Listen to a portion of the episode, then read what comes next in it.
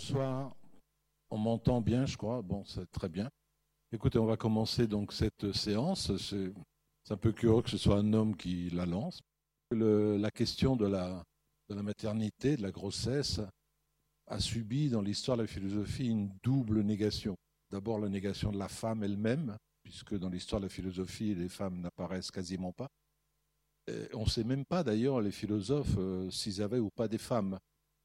Pour certains philosophes, euh, on ne sait pas s'ils ont eu des enfants, euh, comment ils étaient quand leur femme était, était enceinte, euh, comment ils ont subi ça. Personne ne sait rien. Alors, passe pour Kant qui n'avait jamais eu de femme nulle part, donc. Mais pour les autres qui ont eu 4, 5, 6 enfants, on ne sait jamais comment ils ont vécu, eux, la maternité. Quant à la deuxième négation, c'est la négation du corps enceint qui n'apparaît pas, effectivement, presque jamais dans l'histoire de la philosophie. Et on doit aujourd'hui à quelques chercheuses philosophes d'avoir réhabilité cette question, qui naturellement est une question cruciale parce qu'elle met en cause le fait que la définition de l'homme soit un être pour la mort ou un être qui vient de naître. Et on a toujours pensé que la définition de l'homme, c'était l'être pour la mort. Et aujourd'hui, on pense que de plus en plus, la définition de l'homme, c'est l'homme qui naît et qui doit naître au monde euh, et faire venir effectivement le monde à lui.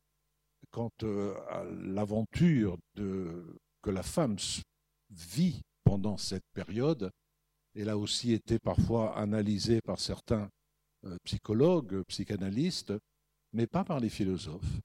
Donc ce soir, on a la chance d'avoir une philosophe, Laurence Aubrin, qui est là, qui vient d'écrire, donc, qui est enseignante dans un lycée de Normandie, et qui a exploré l'aventure donc de la grossesse et, euh, la relation mère-enfant et la vie de l'enfant in utero.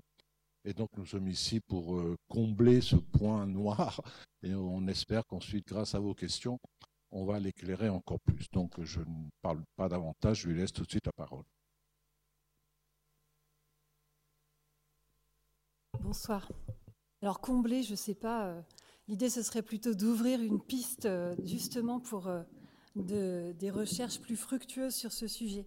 Alors effectivement, je suis professeur de philosophie et je suis aussi mère de famille. Et mon questionnement est venu de là, après des études de philo, euh, tomber enceinte et se rendre compte que les philosophes n'ont rien dit sur le sujet, c'est quand même assez perturbant. C'est ce qui a au départ lancé pour moi une série de questions notamment autour de la question de l'altérité. Ce qui me paraissait euh, évident, c'est que la femme enceinte allait faire une rencontre qui n'avait rien de, comparable avec les autres rencontres qu'on peut faire, puisque c'est une rencontre euh, au, plus profond d'elle-même, à l'intérieur d'elle-même. Voilà. Alors ça, c'était mon point de départ. Et euh, c'est vrai qu'après, j'ai essayé de, de, croiser en fait les échos que j'ai pu avoir de d'autres expériences, d'autres femmes, euh, en croisant à la fois euh, des femmes d'aujourd'hui euh, que j'ai pu interroger, et puis des textes que j'ai trouvés essentiellement dans la littérature, puisque la philosophie ne répondait pas à mes attentes.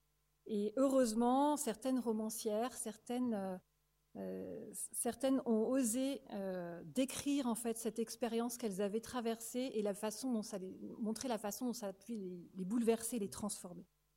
Voilà. Alors la première question qu'on peut se poser, c'est pourquoi euh, un tel silence? Vous l'avez dit, les philosophes en majorité sont, sont, des hommes et les quelques femmes philosophes, bien souvent, n'avaient pas d'enfants. Donc ça peut expliquer ce silence peut-être que plus profondément, la question euh, de cette période de la grossesse pose un autre problème. Ça reste quand même une période qui est marquée à la fois par une incertitude.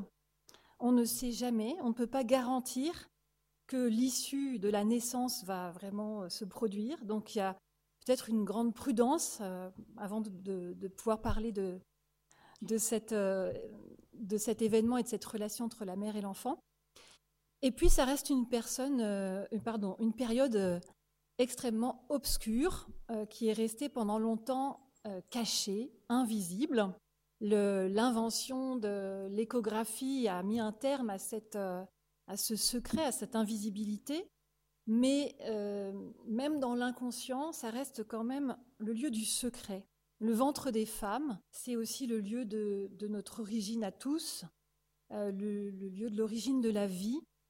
Et il y a sans doute une part aussi de, pudeur, peut-être de, respect par rapport à cette, ces profondeurs intimes du corps de la femme. Voilà. Alors, c'est vrai que ça reste aussi une période exceptionnelle dans la vie des femmes qui la traversent. La grossesse peut sembler une parenthèse. C'est un peu une période hors du temps parce qu'elle va rompre déjà le cycle féminin euh, qui est régulier en ouvrant une, perspective vers un, avenir euh, proche. Hein, c'est neuf mois, mais voilà, en ouvrant une période un peu exceptionnelle. Et du coup, elle est souvent vécue un peu à part, comme une période à part. Socialement, la femme enceinte a aussi euh, un statut un peu euh, qui peut être euh, protégé dans nos sociétés avec finalement toute une prévention et un, entourage médical ou social de la, de la femme.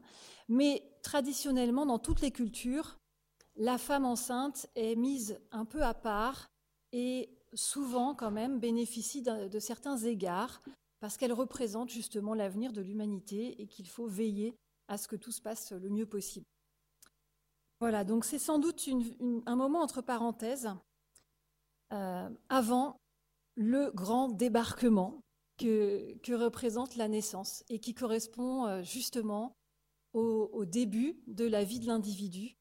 Et on peut avoir l'impression que par rapport à la naissance, la grossesse n'est rien ou presque rien socialement la vie de l'individu, euh, sa vie propre, le moment où il devient indépendant, commence avec la naissance. Hein, d'un point de vue juridique aussi, il n'est une personne juridique qu'à partir du moment où il est né euh, vivant. Donc euh, tout ce qui s'est passé avant passe un peu au second plan. Pourtant, pourtant, cette parenthèse est indispensable, évidemment. C'est peut-être la préhistoire avant le début de l'histoire. Et euh, la vie, la vie a commencé bien avant la naissance. Le fait même qu'on puisse dire que l'enfant naît, hein, c'est un acte, naître c'est un acte, et pour agir, il faut bien vivre. La vie commence avant la naissance. Et donc, par mon expérience de mère, mais aussi par euh, tous les euh, témoignages que j'ai pu recueillir, j'ai voulu chercher cette confirmation que ce qui se joue avant la naissance est fondamental, non seulement dans l'ordre logique, hein, ce n'est pas seulement euh, une priorité chronologique même, mais aussi sans doute au niveau existentiel. Il se vit pendant cette période quelque chose qui, qui assoit certainement le socle de notre existence humaine. Voilà. Alors je vous propose de parcourir très rapidement cette période, on ne va pas passer neuf mois dessus, mais en, posant trois balises. Comme on m'a demandé de réfléchir sur le corps en sein, je ferai une partie assez rapide sur la question du corps, en rappelant que mon corps, c'est moi. Et puis une deuxième partie euh, sur euh, ce que traverse la femme, en passant d'abord de l'altération de soi euh, par tous les changements physiques et psychologiques qu'elle connaît, pour aller vers l'altérité en soi, cette rencontre euh, inédite, euh, exceptionnelle avec l'enfant qu'elle porte. Et puis je terminerai par un, moment euh, autour du vécu de l'enfant, puisque le corps en sein est en lui-même un monde. On oublie, on dit venir au monde. Hein, l'enfant vient au monde. En réalité, il a déjà vécu dans un autre monde, un monde très particulier, euh, qui est un corps humain. Et ce n'est sans doute pas rien de venir à la, vie, à l'existence dans le corps d'un être humain, et plus particulièrement d'une femme qui a sa sensibilité, ses émotions. Voilà, donc c'est déjà une expérience humaine bien avant euh, le fait de venir au monde. Alors le premier point, mon corps, c'est moi. Peut-être que dans une affirmation aussi euh, péremptoire. Euh, on entend aussi des échos politiques, des, luttes militantes. Bien sûr, il y a cet enjeu-là. Ce n'est pas celui sur lequel j'insisterai, mais évidemment, la question du corps est, un élément clé dans l'histoire de l'émancipation des individus. Euh, au, cours, de l'histoire de, nos peuples, ce qui a dominé dans la lutte pour euh, plus de liberté, c'était notamment la réappropriation du corps, pouvoir disposer de soi, disposer de son corps, s'appartenir à soi-même. Donc ce qui condamne évidemment aussi bien l'esclavage que la marchandisation ou l'exploitation euh, économique des corps. Et donc les, sociétés, et puis de plus en plus peut-être les individus, personnellement, dans leur euh, situation, ont cherché à la fois à dénoncer ces formes d'asservissement et puis à s'en libérer. On entend bien sûr un cas particulier avec l'histoire de l'émancipation des femmes et le slogan féministe Mon corps m'appartient, hein, qui rappelle justement qu'être libre, c'est s'appartenir corps et âme, pas seulement avoir ses propres pensées, mais aussi avoir le libre choix de ses activités, de ses projets, de son état de vie, et ne pas subir euh, sur son corps une pression imposée par d'autres. Alors ce slogan qui date déjà des années 60, hein, est toujours actuel. Euh, je lisais qu'en 2021, un rapport de l'ONU avait, avait justement euh, fait état de, de, progrès qui restaient à faire, notamment dans les pays en voie de développement, avec euh, un constat qui est qu'une femme sur deux, dans des pays en voie de développement qui ont été étudiés là, une femme sur deux seulement décide de ce qu'elle fait de son corps. Hein, on sait que beaucoup subissent encore euh, l'excision, le mariage forcé, euh, la stérilisation forcée ou la maternité forcée, etc. Voilà, alors je passe tout de suite à un deuxième enjeu qui est peut-être euh, déjà plus philosophique ou existentiel. Le fait que mon corps c'est moi nous rappelle que le corps c'est la personne. Les limites de mon corps sont les limites de moi-même. Je ne peux pas exister hors de mon corps ou sans mon corps. Alors ce corps, je ne l'ai pas choisi. Il a, euh, par rapport à ma volonté, une certaine résistance. Hein, il a ses limites. Je ne peux pas changer de corps. Je, peux essayer de changer, de soigner, de euh, déployer les capacités de mon corps, mais je ne peux pas en changer. C'est un corps qui a ses propres besoins, qui a son rythme, qui m'impose une certaine euh, temporalité aussi. Donc qui a des limites, mais qui est aussi euh, un ensemble extraordinaire de potentialités avec lesquelles je peux agir, avec lesquelles je peux euh, parler, prendre ma place hein, dans le monde, dans ma vie. Et donc c'est aussi le, corps par lequel je, suis et je peux devenir qui je veux être. Voilà. Alors euh, ce corps n'est donc pas un objet ou un outil que je pourrais séparer de moi, mais bien euh, le reflet de ma personnalité, une part de moi-même, enfin moi-même, et c'est aussi celui par lequel je suis identifiée par les autres. On me reconnaît par euh, mon corps, ma voix, mon visage. Alors le visage qui a été notamment étudié par, euh, Lévinas, hein, qui permet d'exprimer en fait toute ma personnalité et notamment tous les mouvements, enfin qui peut révéler en tout cas les mouvements de la conscience et de la vie intérieure. Alors si une personne c'est un corps et qu'un corps humain c'est toujours quelqu'un, une personne, alors le corps enceint pose problème. Sur les deux plans. Au niveau euh, politique ou juridique, on a une situation étrange puisqu'on a un corps humain dans un autre corps humain. Et on peut se demander, alors je ne vais pas m'étendre là-dessus parce que ce n'est pas ma spécialité, mais d'un point de vue juridique, ça pose des problèmes. Euh, il est difficile de, définir le statut de l'embryon, par exemple, ou le statut du fœtus. Est-ce que le fait qu'un corps soit situé dans un autre corps fait que le corps euh, de, l'embryon, par exemple, appartient à la mère Est-ce que ça lui donne des droits? Est-ce que c'est une part d'elle-même, comme c'est défini euh, dans la loi d'ailleurs, c'est une part de, sa chair, tant qu'il n'est pas indépendant? Est-ce que ça lui donne aussi euh, des responsabilités? Euh, Le fait d'avoir fait exister, évidemment, elle n'est pas seule. Alors là, je n'ai pas parlé du, père, je crois que vous aurez une soirée spéciale pour, euh, pour lui donner toute sa place. évidemment, le, père a son rôle à jouer, mais en l'occurrence, euh, l'enfant se trouve dans le corps de la mère. Donc, euh, est-ce que d'avoir fait exister à deux euh, ce futur être humain donne des, devoirs, une, charge particulière? Est-ce qu'on lui doit quelque chose? Voilà. Ça pose un problème juridique qui nous entraîne tout de suite en fait vers des questions existentielles euh, parce que ça nous met dans une situation euh, très étrange. Et la femme enceinte peut se dire, même quand elle a choisi, même quand elle a désiré d'avoir cet enfant, peut se sentir perturbée euh, justement dans sa, son identité, sa personnalité, parce qu'elle se trouve dans cette situation où son corps, d'une certaine manière, se dédouble et se décentre.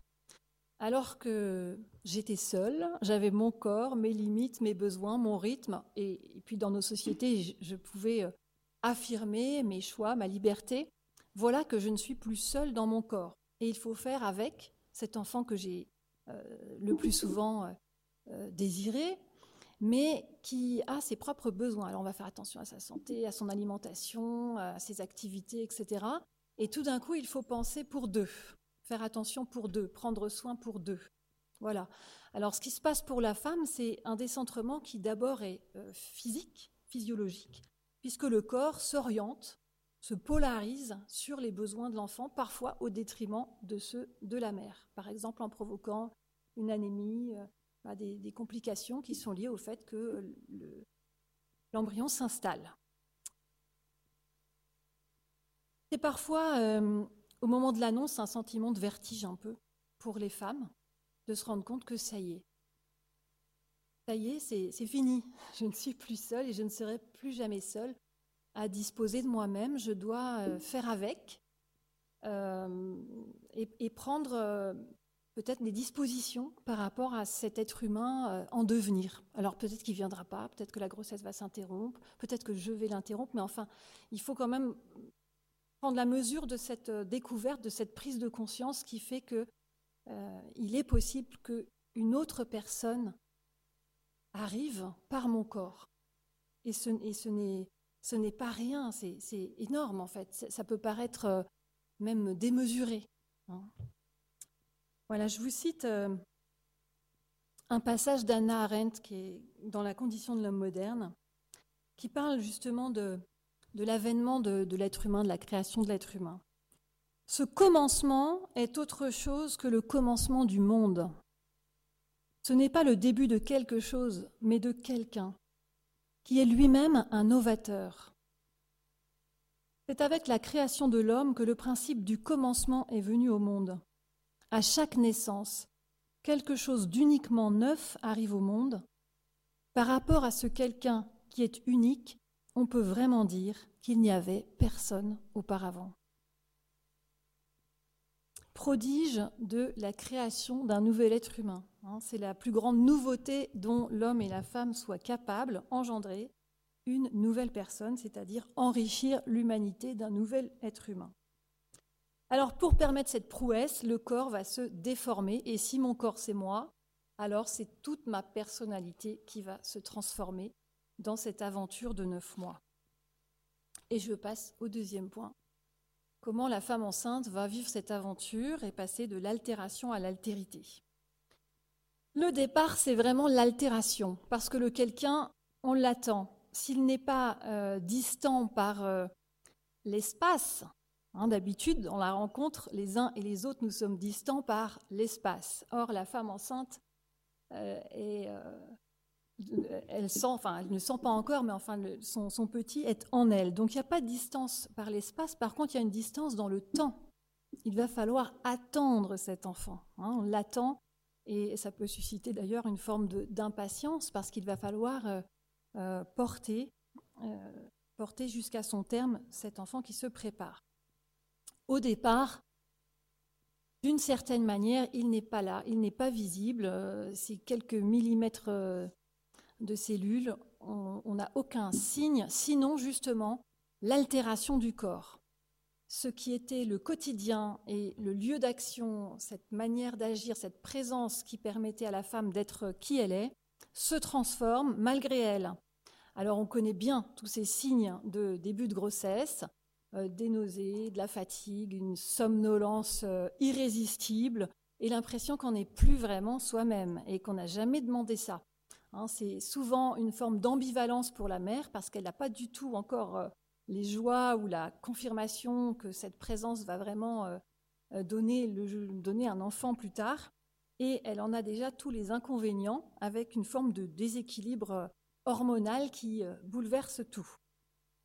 Euh, elle est parfois tellement perdue qu'elle peut se sentir euh, dépossédée d'elle-même, même quand elle a désiré l'enfant. Évidemment, c'est encore plus difficile quand cette grossesse n'était pas prévue, quand la, femme n'avait pas imaginé de se retrouver dans une telle situation, et donc à la, à la j'allais dire, à la surprise ou parfois à la catastrophe que peut annoncer euh, cette, euh, cette euh, grossesse, s'ajoutent ces, toutes ces perturbations qui, créent un, véritable malaise physique. Alors Simone de Beauvoir, qui n'a pas eu d'enfant, et qui a écrit sur la, sur la maternité des textes assez négatifs et, avec toujours un, un, enjeu assez militant, a quand même, ce qu'on sait peut-être moins, accompagné beaucoup de femmes enceintes de son entourage, a beaucoup écouté, beaucoup euh, suivi les maternités des personnes qui l'entouraient. Et elle euh, constate, elle fait même l'hypothèse, que finalement le, malaise physique est à, est à la hauteur de la transformation psychologique. Et que si euh, ce malaise est si présent, c'est peut-être parce qu'il envahit toute la personne dans tout ce qu'elle est. D'ailleurs, elle remarque qu'il faudrait avoir des confirmations scientifiques pour le vérifier, que les, nausées, par exemple, apparemment sont propres à l'espèce humaine et que dans d'autres espèces animales, il n'y a pas forcément euh, autant de perturbations euh, liées à la grossesse. Là, je vous avoue que je n'ai pas de compétences et je n'ai pas vérifié auprès d'éthologues, de spécialistes euh, du monde animal. Je vous cite Simone de Beauvoir. Alors, c'est assez dur comme, comme perspective, mais je pense que ça peut refléter la situation de certaines femmes, pas toutes, mais en tout cas dans certaines situations on atteint cette forme de drame. La grossesse est surtout un drame qui se joue chez la femme entre soi et soi. Elle la ressent à la fois comme un enrichissement et une mutilation. Le fœtus est une partie de son corps et c'est un parasite qui l'exploite. Elle le possède et elle est possédée par lui. Il résume tout l'avenir et en le portant, elle se sent vaste comme le monde. Mais cette richesse même l'annihile. Elle a l'impression de ne plus être rien. Une existence neuve va se manifester et justifier sa propre existence. Elle en est fière. Mais elle se sent aussi le jouet de forces obscures. Elle est ballottée, violentée. Voilà, la grossesse peut être vécue comme une forme de violence. Vous remarquez que là, Simone de Beauvoir euh, reconnaît quand même euh, un équilibre. Hein. Il y a une ambivalence, mais il y a bien une fierté, une richesse, euh, une, une, curiosité aussi par rapport à cette expérience. C'est quelque chose qui peut donner sens à la vie et en même temps une forme de dépossession. D'une certaine manière, avant de se sentir pleine, la femme est vidée, vidée d'elle-même. Avant d'être augmentée d'un autre, elle est d'abord privée de sa propre liberté, de son propre corps. Alors ces changements sont physiques, mais aussi, je le disais, psychologiques. Devenir mère, ça change tout, ça change la vie. On imagine bien les changements dans les projets, dans les priorités, dans les activités. On va faire attention à ce qu'on fait. Parfois, c'est l'occasion pour certaines femmes d'un changement complet de, direction euh, professionnelle ou de, mode de vie, changement d'alimentation, changement euh, pour chercher aussi une forme de cohérence. J'ai rencontré beaucoup de femmes qui m'avaient dit mais euh, si j'ai un enfant, je ne peux plus passer à côté de moi-même. Il faut que je sois cohérente avec mes valeurs, avec ce que j'ai envie de vivre. Je lui, je lui dois cette cohérence. Je ne peux pas être une mère qui, qui n'accomplit pas ce qu'elle a au fond d'elle-même. Voilà, donc ça peut être tout un tas de, prises de conscience ou de parfois de cheminement, hein, de mise en route qui peuvent prendre beaucoup de temps. C'est aussi l'aménagement de l'espace qui change, il va falloir s'organiser, alors souvent en couple, parfois plus largement en famille, où est-ce qu'on va le mettre ce bébé, comment on va redéfinir l'espace de chacun? Évidemment, ça bouscule la famille, le couple, les enfants s'il y en a déjà, les grands-parents, les futurs grands-parents, là c'est tout, un, tout un horizon qui s'ouvre pour eux. Ça bouscule aussi le rapport au temps. Le rapport au temps, parce que cet avenir s'ouvre dans neuf mois, la naissance euh, euh, s'annonce. Et plus largement, plus largement, l'avenir euh, pour les générations futures. Dans quel monde cet enfant va-t-il vivre? Qu'est-ce que je peux lui garantir? On n'avait pas pensé à ça au moment de, faire un enfant. Est-ce que vraiment on va pouvoir lui, lui, promettre un bonheur possible, un horizon sécurisant, rassurant. Voilà, le compte, à, rebours est commencé. Il faudrait que tout soit euh, calé, prêt pour dans neuf mois, mais euh, l'enfant nous, ouvre euh, toute la perspective du futur qui s'annonce. Et en même temps, la femme est renvoyée à son passé. Parce qu'en découvrant à quel point cet enfant est minuscule en elle, elle découvre par où elle est passée elle-même et ce qu'elle a oublié. Et c'est souvent l'occasion de relire toute son histoire, alors son enfance, mais aussi toute sa relation avec sa propre mère. Et parfois, ça suscite euh, des questions. Parfois, on prend le téléphone, on appelle pour savoir. Parfois, c'est l'occasion de, conflits ou de réconciliation, parce que il faut renouer avec les générations précédentes. On, on découvre aussi tout ce qu'on doit à toutes celles qui nous ont précédés. Voilà. Et puis la question dans le rapport à la mère, c'est aussi quelle mère, quelle mère je veux être par rapport à la mère que j'ai eue? Est-ce que je vais imiter, rejeter euh, Quelle distance je vais garder par rapport à ce que j'ai pu moi-même voir de ma propre mère? Alors évidemment, ça change toutes les relations aux proches, hein, je l'ai dit, évidemment, le père vit tout ça. Euh, ce sera aussi pour lui une révolution, surtout s'il accompagne euh, la mère.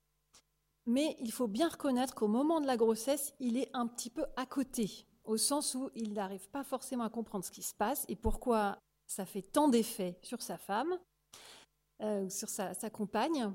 Et euh, bien, souvent, euh, les, changements pour lui auront lieu quand l'enfant sera là. Voilà, il y a besoin aussi peut-être de pouvoir plus entrer en relation avec ce bébé, ce qui se fait parfois à la fin de la grossesse, notamment parce que l'enfant bouge. Mais pour le père, il y a un, un décalage dans le temps. Et puis, il faut bien dire qu'il n'est pas altéré comme la mère peut l'être puisque ça ne se passe pas dans son corps à lui. Alors je vous disais, on passe de l'altération à l'altérité. L'altérité, euh, c'est cette ouverture à l'autre. Et dans la maternité se produit quelque chose d'assez euh, étrange finalement et paradoxal.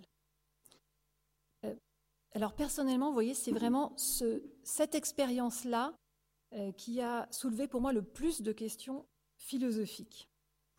C'est étrange parce que la femme va se trouver unie d'une manière intime au possible, charnelle, pendant plusieurs mois avec un être humain, un petit être humain en formation, mais qui va bien devenir présent, qui va bouger, etc.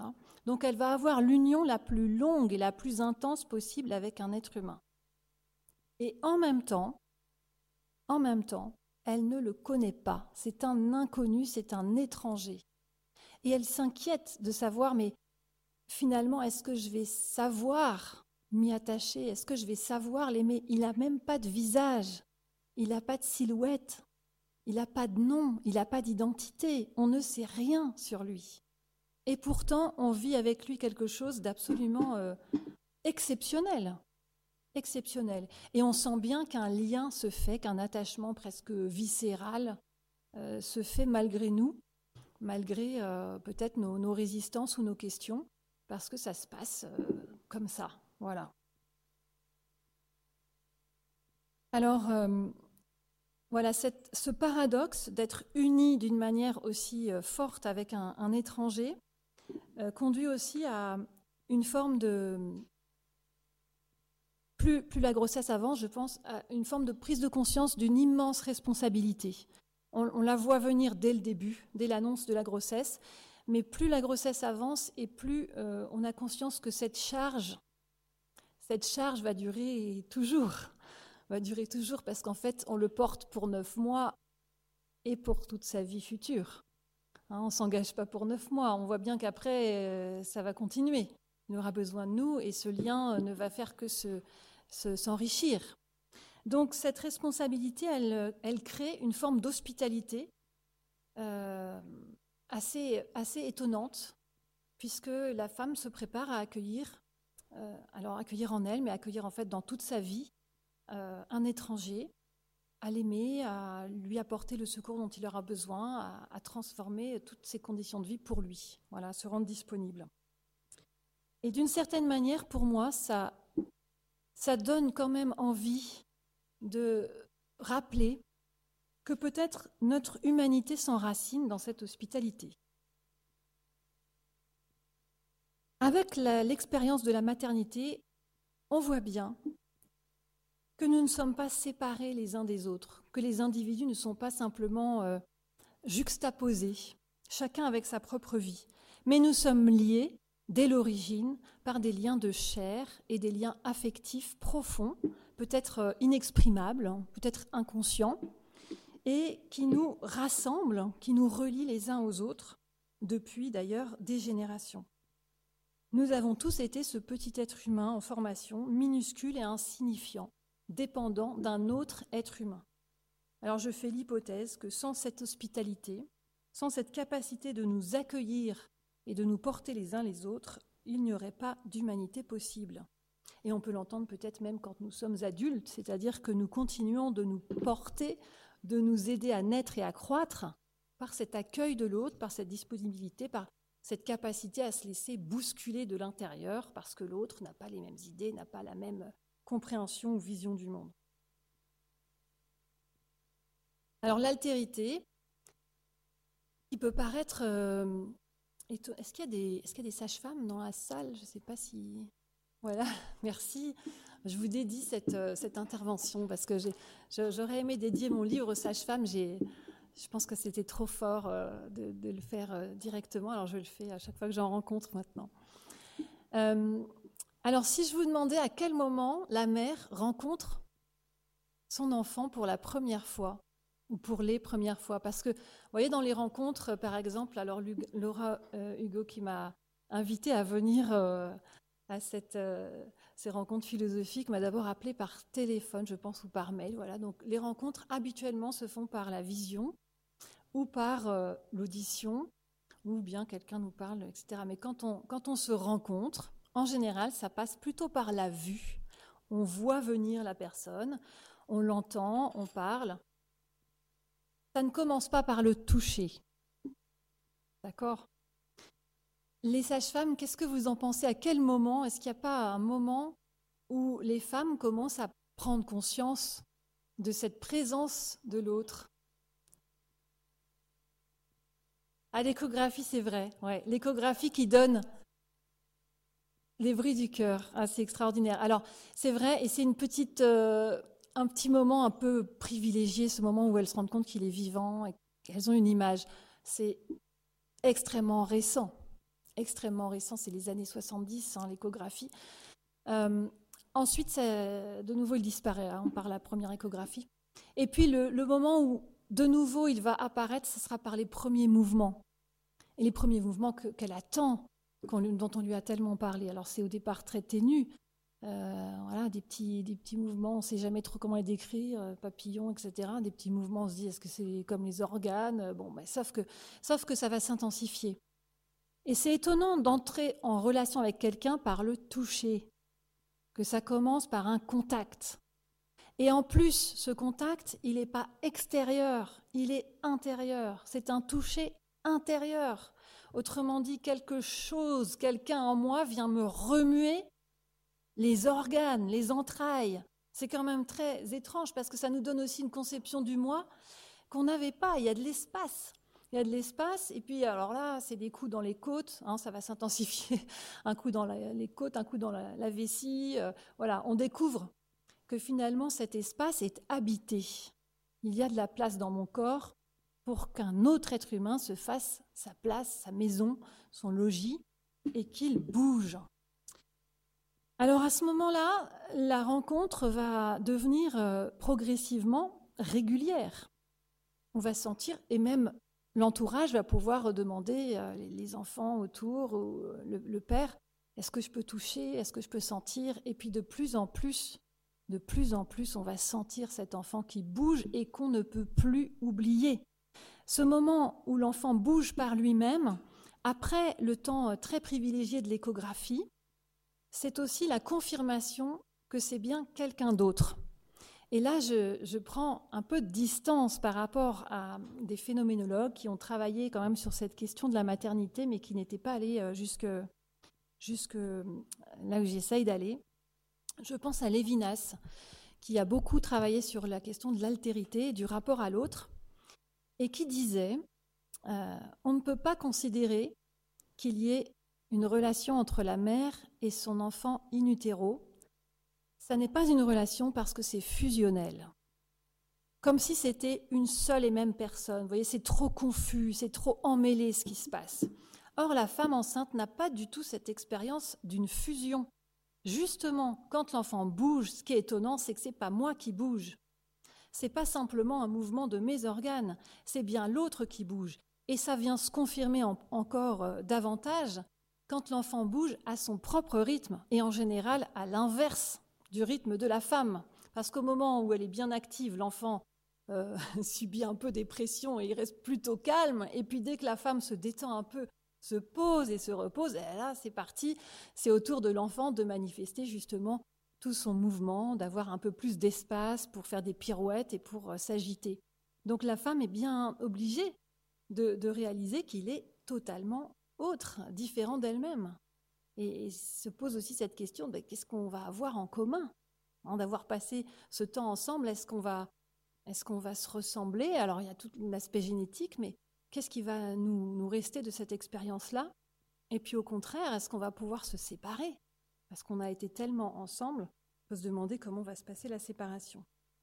Voilà, donc pour la, femme, s'installe notamment en fin de grossesse une forme de relation à un être euh, invisible, à part dans les brefs moments des échographies, mais bien palpable, bien présent, et qui va finalement, en fin de grossesse, euh, correspondre à une présence euh, permanente, totale, et qui en même temps nous échappe. Il y a l'idée que euh, on, peut, le toucher, on peut le bouger, mais on ne peut pas non plus en faire le tour, on peut pas, voilà, il nous échappe et il reste inconnu. Alors je termine avec le, vécu de l'enfant, qui est plus difficile à, appréhender évidemment, mais on peut se demander si, évidemment, pour la mère, il y a une forme de relation, qu'en est-il pour l'enfant?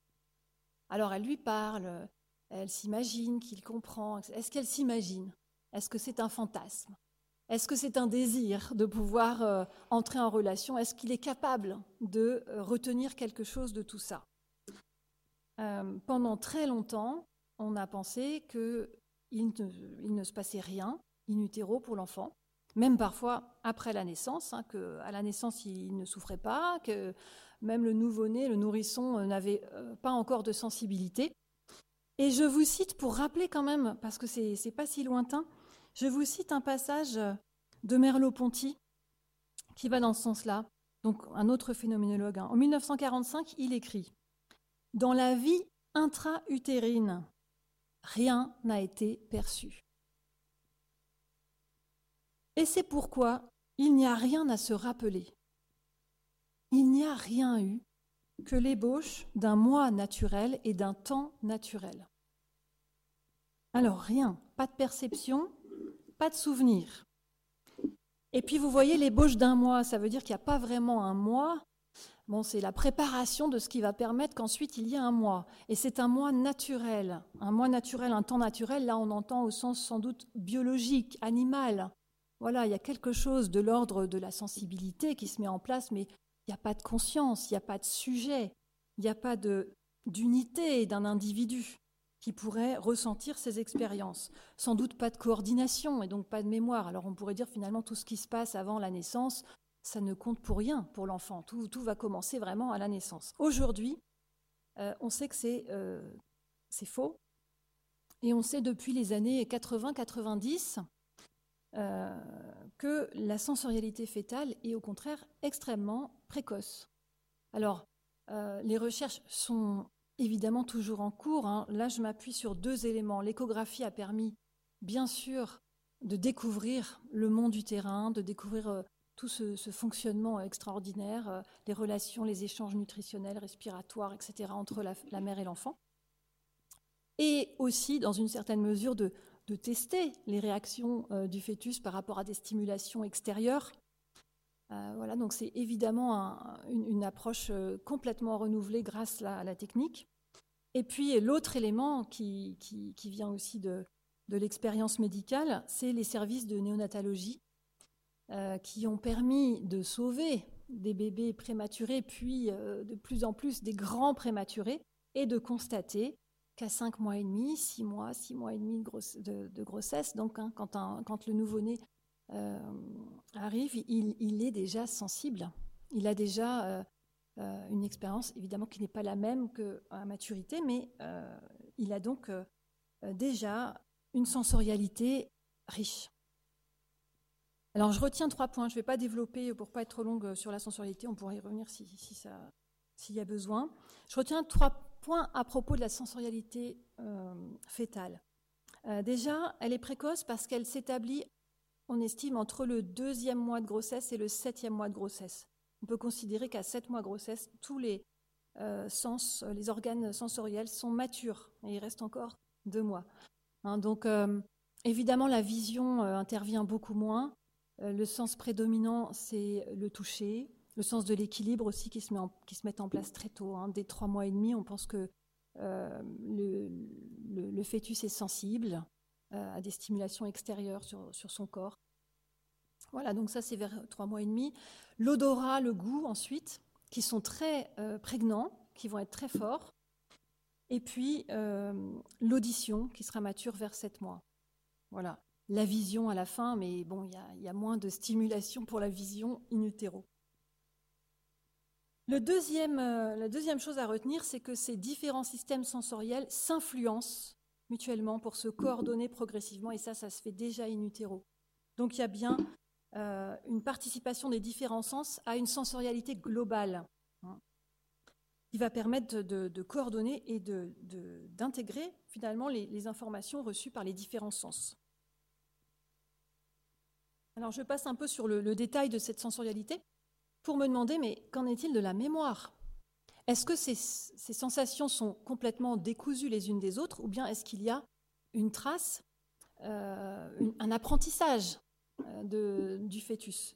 Alors, ce qu'on estime aujourd'hui, c'est qu'il y a bien une ce qu'on appelle une continuité sensorielle transnatale, donc entre euh, la période in utero et puis la période après la naissance. Il est certain que les premières sensations doivent être très très confuses, ponctuelles, euh, etc. On va avoir quelque chose sans doute de, une ébauche, hein.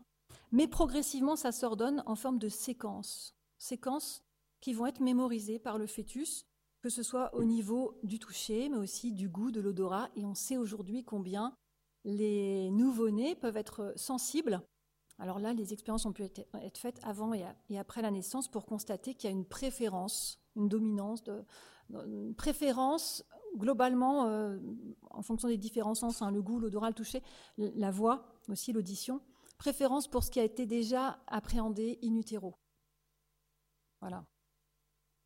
Donc par exemple, parmi les sons, le nouveau-né préfère les voix, et parmi les voix, il préfère, il préfère les voix féminines, et parmi les voix féminines, il préfère la voix de sa mère mais il est déjà sensible à, différentes euh, euh, langues, par exemple. Il a, déjà mémorisé aussi la différence entre les langues. Il a, il a pu euh, retenir, alors retenir, ça ne veut pas dire qu'il comprend, hein, mais il est sensible. En tout cas, il réagit différemment à certaines musiques qu'il a entendues ou pas, à des comptines qu'on a pu lui réciter, etc. Donc c'est assez passionnant de découvrir qu'il y a une mémoire. Alors qu'en est-il des émotions? Évidemment, le, fœtus est aussi euh, marqué par les émotions d'abord de sa mère, parce qu'il y a une diffusion par les hormones. Hein, le, stress, l'agitation, euh, la joie vont, provoquer en fait euh, une diffusion d'hormones dans le liquide amniotique. Donc l'enfant va percevoir aussi les différentes émotions de sa mère. On a peut-être là un début d'apprentissage des émotions et de, pourquoi pas, alors là je fais des hypothèses, hein, mais de, l'empathie, de la, capacité de, ressentir par l'autre, avec l'autre, à travers l'autre. Donc on a sans doute une, stimulation euh, émotionnelle qui permet au fœtus d'acquérir une certaine expérience de la diversité des émotions humaines. Euh, voilà, c'est sans doute du coup dans cette, euh, dans cette étape fondamentale, euh, sans doute une période d'humanisation profonde en fait. On pourrait dire qu'on a là les, bases de ce qui va permettre euh, l'humanisation, euh, avec des échanges qui sont bien sûr biologiquement très forts, nutritionnels, respiratoires, etc., mais aussi avec des échanges émotionnels, et puis presque une élaboration culturelle avec des bribes de langage, mais aussi avec déjà une certaine culture euh, culinaire, euh, une certaine une habituation au bruit de l'environnement. Donc l'enfant se prépare à l'environnement de sa mère. L'enfant découvre par procuration finalement l'environnement dans lequel vit, sa mère. Alors je fais l'hypothèse pour aller un peu plus loin qu'à travers sa mère, il vit lui aussi une expérience d'autrui. Alors évidemment, là je m'avance un peu plus. Euh, bien sûr, il ne perçoit pas sa mère comme une personne, euh, il n'a pas conscience de, cette différence. On peut penser qu'il euh, perçoit un environnement, un milieu auquel il réagit, qui lui procure des sensations et des stimulations, et qui lui apporte aussi une certaine forme de contact. Parce que la mère lui parle et entre en contact avec lui. Parce que les soignants, les personnes autour, l'entourage, viennent poser aussi leurs mains sur le ventre de la mère et l'enfant peut réagir à ces contacts. Et on constate qu'il peut y avoir justement une certaine curiosité, une certaine appétence de l'enfant pour ces contacts, comme s'il avait déjà soif de, l'autre ou de, cette, voilà, de ces nouveautés qu'il découvre. Euh, donc même si c'est confus, inconscient, partiel, il fait bien une première expérience d'autrui. Et ça paraît finalement assez logique puisqu'il vit dans autrui, puisqu'il a un vécu qui est déjà humain, charnel, sensible, extrêmement riche et, qui n'est justement euh, un autre.